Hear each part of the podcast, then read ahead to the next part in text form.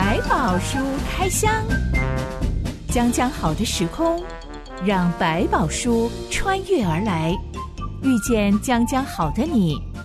欢迎收听《将将百宝书开箱》。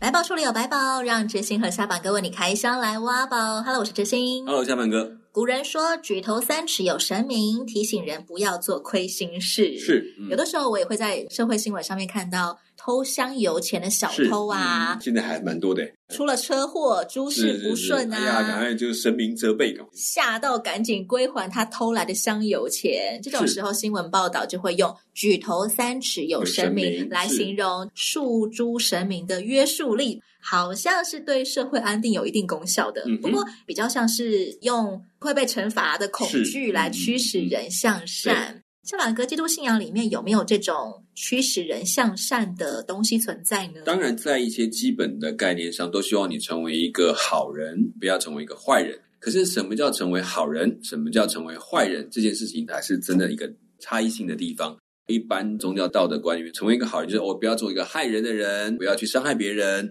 我就是一个做好人，两个起始点不太一样。在圣经里面讲的好人，不是指一个做好事的人，是一个在上帝面前做对事的人。第一个，他是跟上帝有关系的人，上帝眼中看为是对的人。第二个，他成为这个对的人以外，他会做对的事，不只是所谓的好事。这个好事，因为在每个人的观点上，这个好就带有不同的价值，还有不同的标准。因为这样我认为好，他认为不好，在不同的社会也会产生不同的好。举头三尺有神明，说穿了，基本上是一种报应观。对，基督信仰里面有所谓的“我做坏事，上帝会惩罚我”这种“举头三尺有上帝”的观念吗？是，上帝一定会对恶采取行动，比我们一般认为信仰中不容许还要严格许多。会有现世报，呃，有现世报的模式，但是也有另外一层的方法，就是让你总是要跟你算这笔账。旧约的里面就会看到最开始的这一段，你发现很多很立即的惩罚出现。是要他明白，上帝面对恶，其实手段是非常严格，没有空间可以谈的。但是呢，也在其中，因为有怜悯，说我让你活下来，继续知道可以怎么改，就是我不会对恶松手。但是我的目的不是要把它杀光，而是要存留下来，让你学会对的事情。基督徒出于什么原因选择？我要当个好人，嗯、不要做坏事呢？嗯，可能不像是很多传统信仰的人，是因为我怕将来会有恶报，是没有错，或者是我想要赚福报，所以我当好人，我不做坏事。嗯、基督徒的动机来源是不太一样，是因为上帝其实创造人的目的就是为了行善，人被造来不是做别的事，是为了行善。这件事情才是它的根源，所以甚至有一些比较简要的说，基督教的所谓行善观，就是说行善是我们生活的日常，作为一个人真正的目的，而不是因为奖赏。如果没有亚当夏娃吃了分别善恶果事件的话，嗯，人可能是生性善良的吗？嗯，其实在这过程当中，他还是要学习，包括亚当夏在那个时候，其实还没有对恶有概念，不理解什么叫恶，什么叫善。他们只是很单纯的照上帝的心去做这许多的事情，在慢慢萌生说，我想要觉得这个好，觉得那个不好的时候，他们决定用这个果子的意识，我开始自己来做决定者，而不是从上帝来学习说，在上帝眼中什么是善，什么是恶。亚当夏娃其实并不是做了坏事，而是他们开始选择靠自己来分辨善恶。这个就会导致世界大混乱，因为每个人自己都想要当那个判断善恶的主。是，那当然，同时在那个时候也有一条界限，就是说这个确实是被禁止去吃的果子。你相信它是你的主吗？这个东西是主的，不是你的。不只是这个果子吃下去代表的意义的副作用，而是这个果子一条线画下来，告诉你，从现在开始你学习向所有世界宣告，因为这是主说的，所以我不碰。当这个东西被破坏，也是破坏第一个生命，就是你不再是我的主，现在我的主是我。我否认了创造者对我的关系。基督徒不是为了怕上帝会惩罚他，而是为了想要什么呢？感受到他身上领受的恩典。我居然被上帝饶恕了。我这么多年否认上帝的名，行事当中不在乎人，瞧不起上帝。我现在悔改了，所以我决定了，我不要再用这个过去的方法这样过日子。我也相信，我这手中的已经是上帝给我是让我能够去照顾他要我去照顾的人，让我成为一个管理者，而不再成为一个拥有者，他才能做出托付他管理这些事情的那位上帝的心意是什么？不是因为我想要赚到上天堂的门票，对，我不需要这个，不是因为我害怕上帝会给我天打雷劈。有时候我已经不再像过去那样，所以这个属于的概念就转换了，进入这个新的生活的方式，而不以为怪，属于上天会眷顾我的生活。圣经里面还是有举头三尺有神明的故事的，是，嗯，没有错。讲讲百宝书开箱，今天就要来开箱一颗老鼠屎如何坏了一锅粥，嗯，还蛮常发生的哦。这一段故事记载在约书亚记第七章。一段音乐之后，我们来开箱。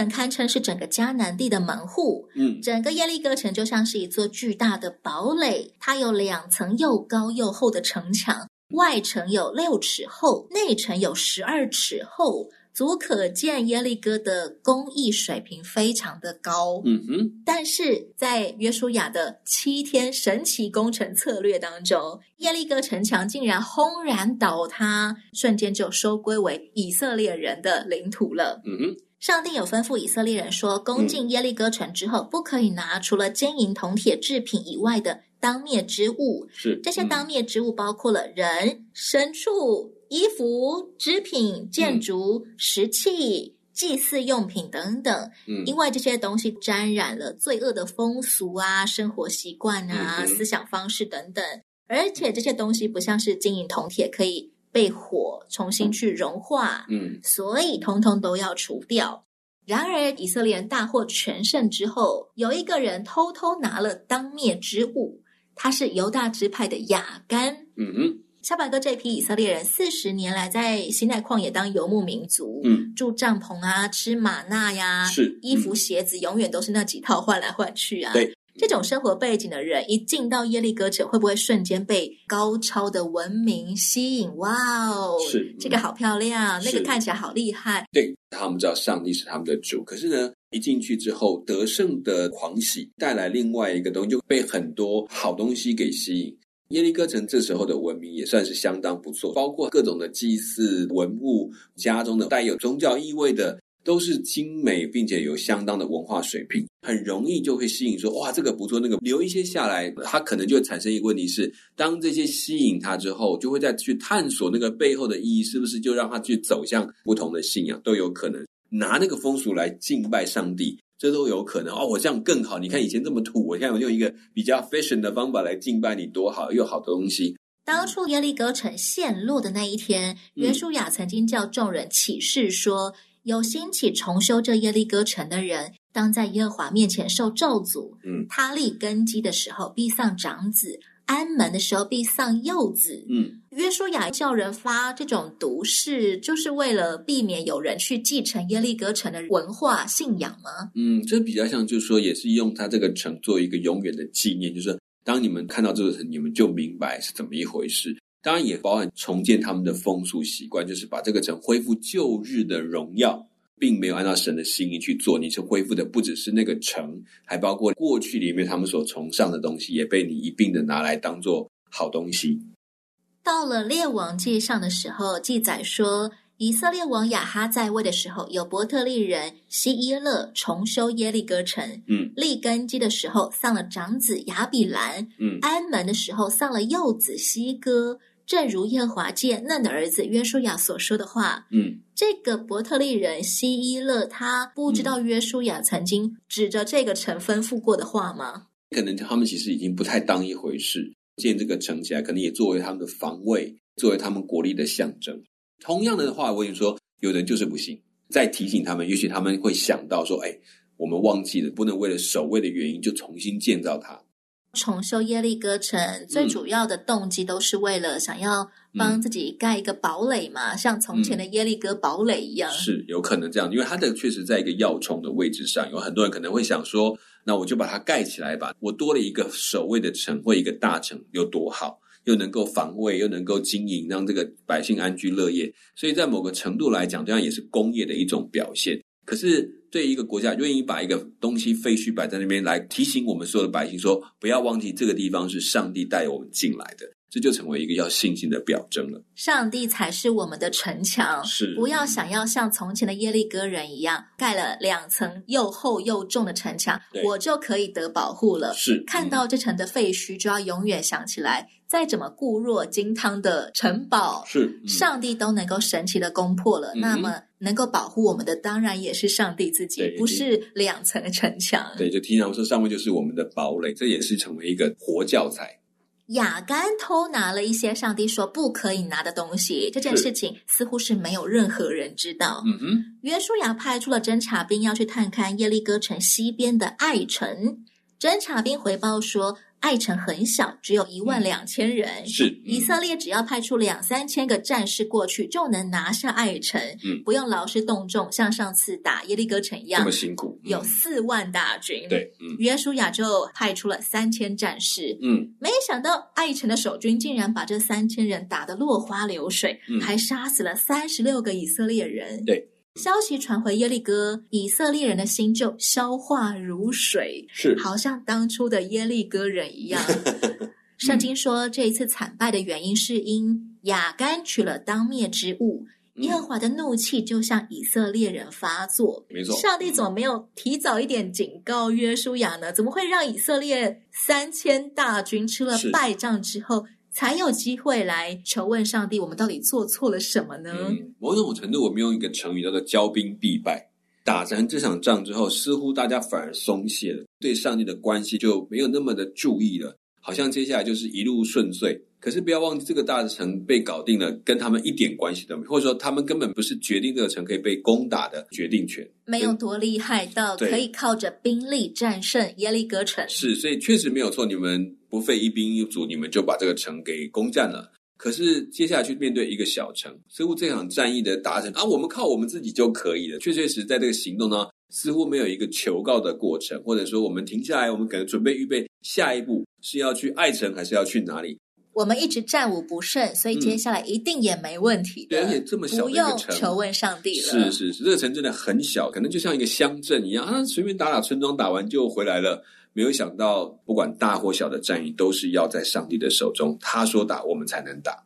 亚干一个人偷东西，就导致全以色列大军吃败仗。嗯，真的是一颗老鼠屎坏了一锅粥。哎，嗯，上帝对于一个人的错误，好像放得很大，大到全体都要受连累，都要被处罚。是，最适合感染的作用，就是它会有造成一些破口跟问题。这件事情，其实在还没有去打之前，可能在他们的祷告当中就可以找出问题来，不用等到打完出了事才说啊，不对劲，怎么会发生？所以我说，亚干当然是连累的大家，但回头来讲，他们本身也犯下了一种轻忽跟骄兵啊，就是傲起来了。哇，我们太简单了，不能光玩讲他们是受连累，他们其实也容许这事情的发生。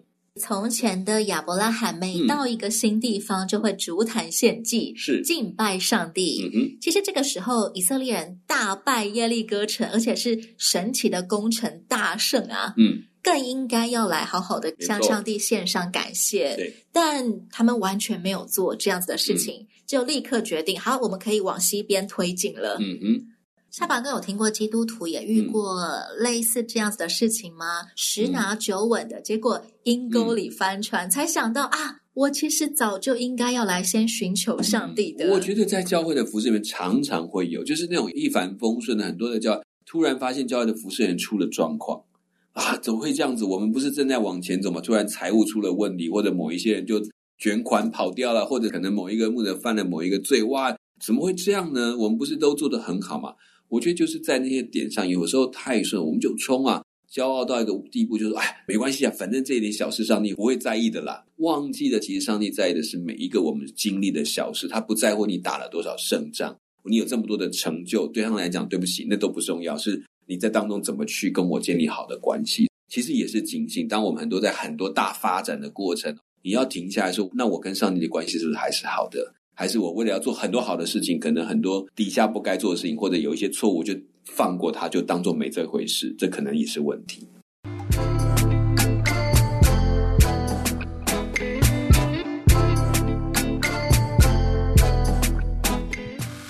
约书亚率领以色列的长老撕裂衣服，把灰撒在头上，俯伏在约柜前哀求，直到晚上。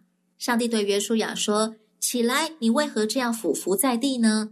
以色列人犯了罪，违背了我所吩咐他们的约，嗯，取了当灭的物，又偷窃，又行诡诈，又把那当灭的放在他们的家具里。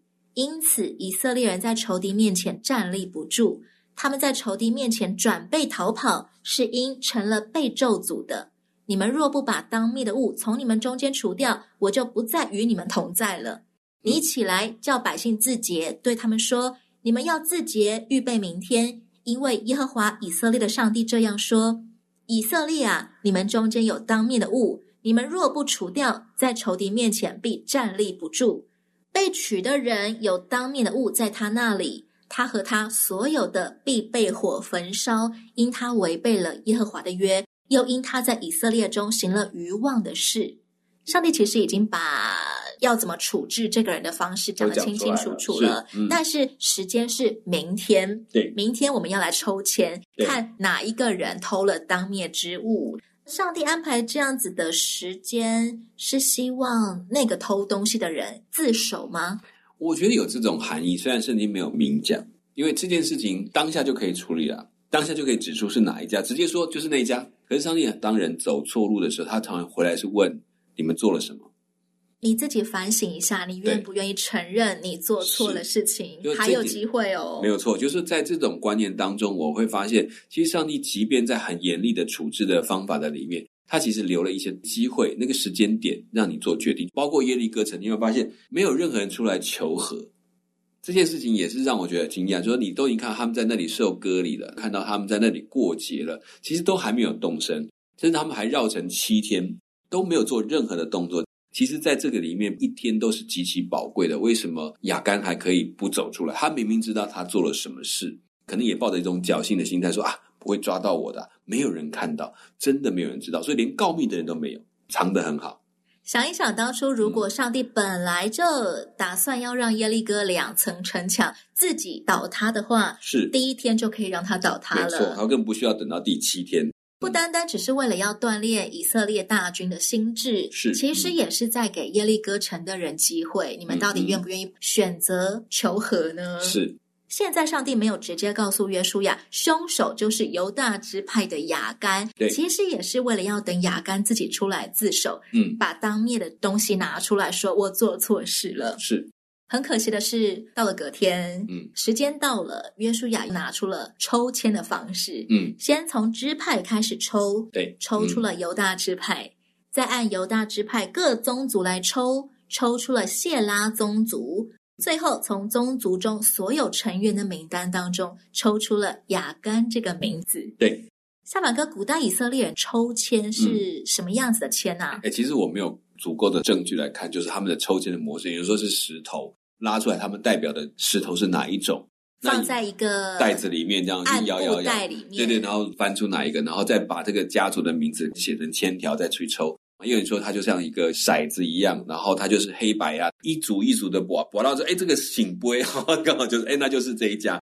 我们从小到大常常抽签，嗯、比较像是一种娱乐活动吧。对，对，我们就不当一回事嘛，就是啊，谁抽到谁就倒霉一下这样子。但是在当时候，抽签是能够显出上帝的旨意的。嗯、对。其实他们对神明的意思没有办法理解，所以他们用很多方法去确认上帝名字。我们今天还是在用啊，就是在庙宇当中用这种卜卦的东西，或者是摇那个签筒，摇摇摇，哪一只跑出来了？哎，这就是是神明要给我的指示。那在教会里面，我们已经不再用，因为你可以祷告跟神去印证，上帝会回应给你，或者是上帝要你再去等候，都会有，就比较不再用这种一番是或非、对或错，因为给你的理智，给你的祷告的机会。在那个时期，他们一样跟上帝的沟通没有东西可以沟通，我不知道神要怎么回应我，也没有圣经可以看，所以他就必须靠一个中间人来确认神的心意。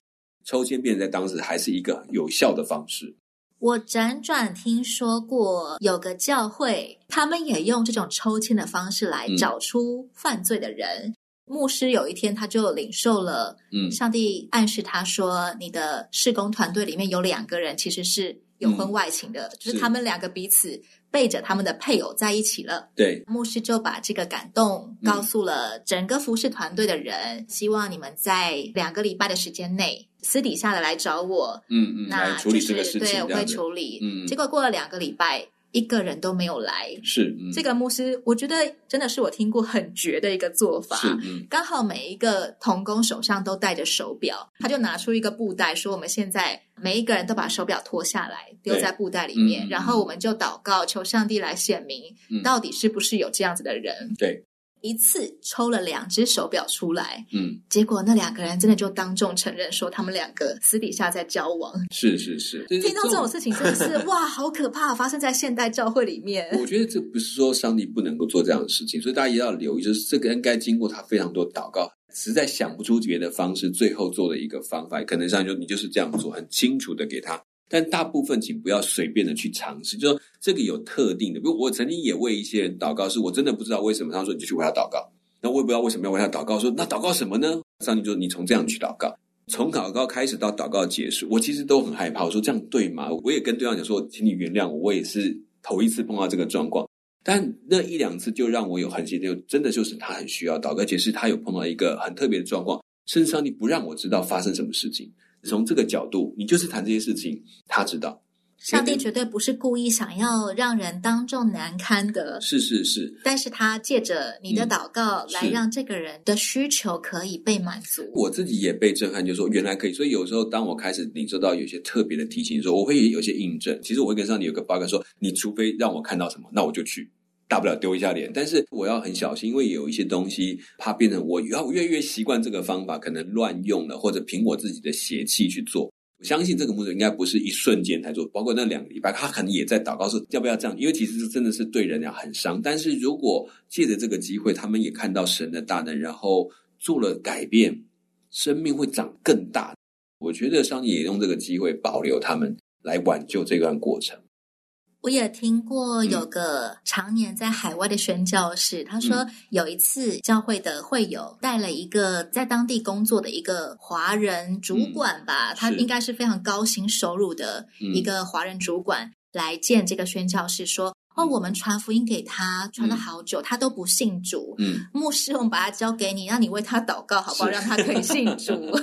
这个人就是因为他头脑非常聪明，所以他做到一个非常高阶的职位，也、嗯、是在海外嘛。对，牧师说，他就只能求问上帝，这个从来没见过。对啊，也不知道他到底什么底细，这样子。宣教士说，他这辈子第一次做了一个这么冒犯人的祷告。是，他说他自己要讲出来，他也心有余悸。是，嗯。因为上帝要他讲出，他其实在他的家乡杀过一个人，偷偷的埋起来，嗯，没有人发现。嗯，然后这件事情是他妈妈劝他到海外工作的原因，嗯，因为万一有一天尸体被找到的话，他人已经在国外了，对，也不好去审判，或者是没有证据调查了。嗯，只有他跟妈妈两个人知道这件事情，事情对。当宣教士这样子讲出来的时候，对方当场吓得魂不附体。嗯、他愿意承认你们的上帝是真的。是，我觉得上帝也会做这样事，就是说，从以前圣经的里面，你会看到，包括亚伯拉罕跟埃及王法老的交手，跟菲利士的交手，你会看到，其实上帝会介入，上帝自己会愿意把自己的名显现出来。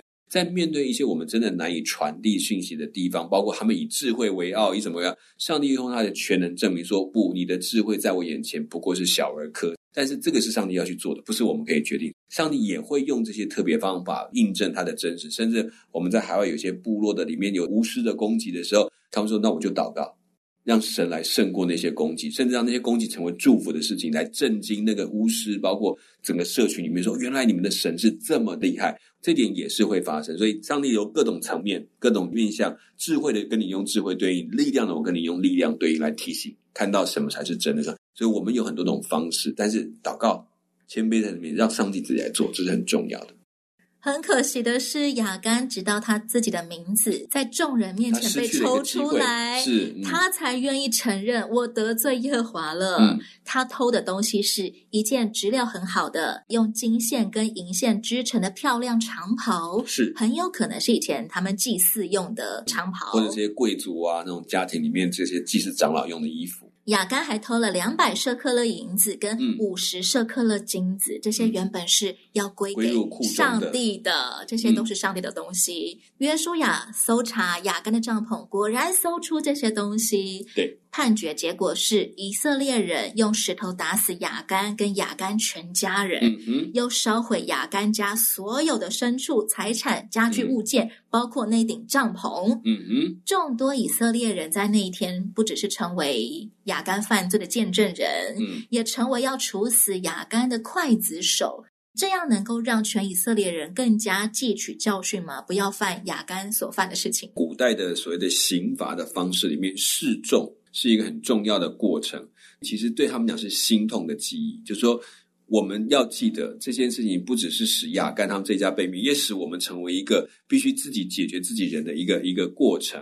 这并不是快乐的，这是一个像我们讲国殇，就是虽然是他们连累，但也是我们的子弟，但是我们又不能不对恶采取行动，所以这件事情其实是一个很痛苦的教训，但也很深刻的留在他们的记忆当中。接下来日子里面才会一直避免这种所以掠夺神的东西，或者成为当中那个伤害到自己族群的这群人。所以在这件事情上是很重要的一个教训，也是希望这一点痛能够让未来不要再因为这个而痛。亚干偷的当面之物，除了有沾染异教祭祀风俗的东西，是也有原本应该是归给上帝的东西。对，嗯、今天基督徒也有可能，我们偷偷在家里面藏了这两种当面之物吗？嗯、呃，其实我们不能把它设定为那个衣服就是所谓的沾染异教的东西。其实对上来讲，你有没有碰到那个，就是给他穿过，你拿回家玩摆着。都不会有影响，但是你怎么心态在这边很重要。就是说，有一个在人们的罪里面很容易出现叫做眼目的情欲，就是眼睛看得很好的东西就被吸走了。高级长袍哎，对，就是这么料这么好，这么精致。对，那就就是说，我开始被这个吸走。第二个，我把属于上帝的把它算成我自己的，这就是开始把上帝的位置排到旁边去了。我可以抢我主人的东西，哎呀，反正你用不着，我就拿来用吧。这种的概念就在他的心里面出现了，把主的位置矮化，甚至怀疑他能够理解我现在做什么的状况。抬头三尺有神明，这个话的含义是，上帝一直在我的心中，我做什么事他都看得见，所以就算是主不会用，我也不会碰他。在亚干心里面已经变质，他认为他的神看不到了。你看我藏了多少，没有人知道，所以上帝也不知道。有没有哪些具体的物件可以举例，让我们明白？嗯、其实基督徒有的时候我们会自以为我们可以拿这些东西，嗯、但实际上它根本就是当灭之物。我们最简单、最直接，比如说这是人家给的奉献，反正教会也不知道，他也不会来追问我有没有放去给教会或者给某个单位，我就帮你代收了，然后我就啊，这样哎呦拿去也很麻烦，算了，我就先用吧，我有空再拿去给他，我下次再补钱给他，这样的都想的很好，可是就忘记了，这是一种。或者有些刻意的，真是恶意的，把教会的产业用一些名目把它讹诈走。有人这样的模式，在这个教育我也没有听过，就很心痛的。怎么会这样呢？他觉得，哎呀，反正你们又不懂，我做生意嘛，我帮你们赚回来，就其实是变成自己的钱。这些都是雅干行径。对，反正我奉献更多给教会。对，或者或者这种就是某种程度的把该属上帝的用另外一个名义来去扭转，找一个合理的理由去合理它，却把上帝放在一边。这也是一种眼目的情欲，个人的骄傲都会摆在这个地方。基督徒真的不用太聪明，只要懂得好好信靠、跟随上帝就行了。对，或者说你要真的抓到真正的聪明，不要用那种小聪明冲过去了。耶利哥城也不是因为他们很聪明或者是很有武力而打败的。嗯。对，所以如果你一直回头去想，我们怎么进这个城，就会很小心说，不，这是上帝。处理完雅干事件之后，他们要卷土重来，再一次去攻打爱城了。到底这一次结果如何？留待下一回，讲讲百宝书开箱，我们再来开箱喽。是，我是真心，我是小满哥，我们下回再会了。OK，拜拜，拜拜。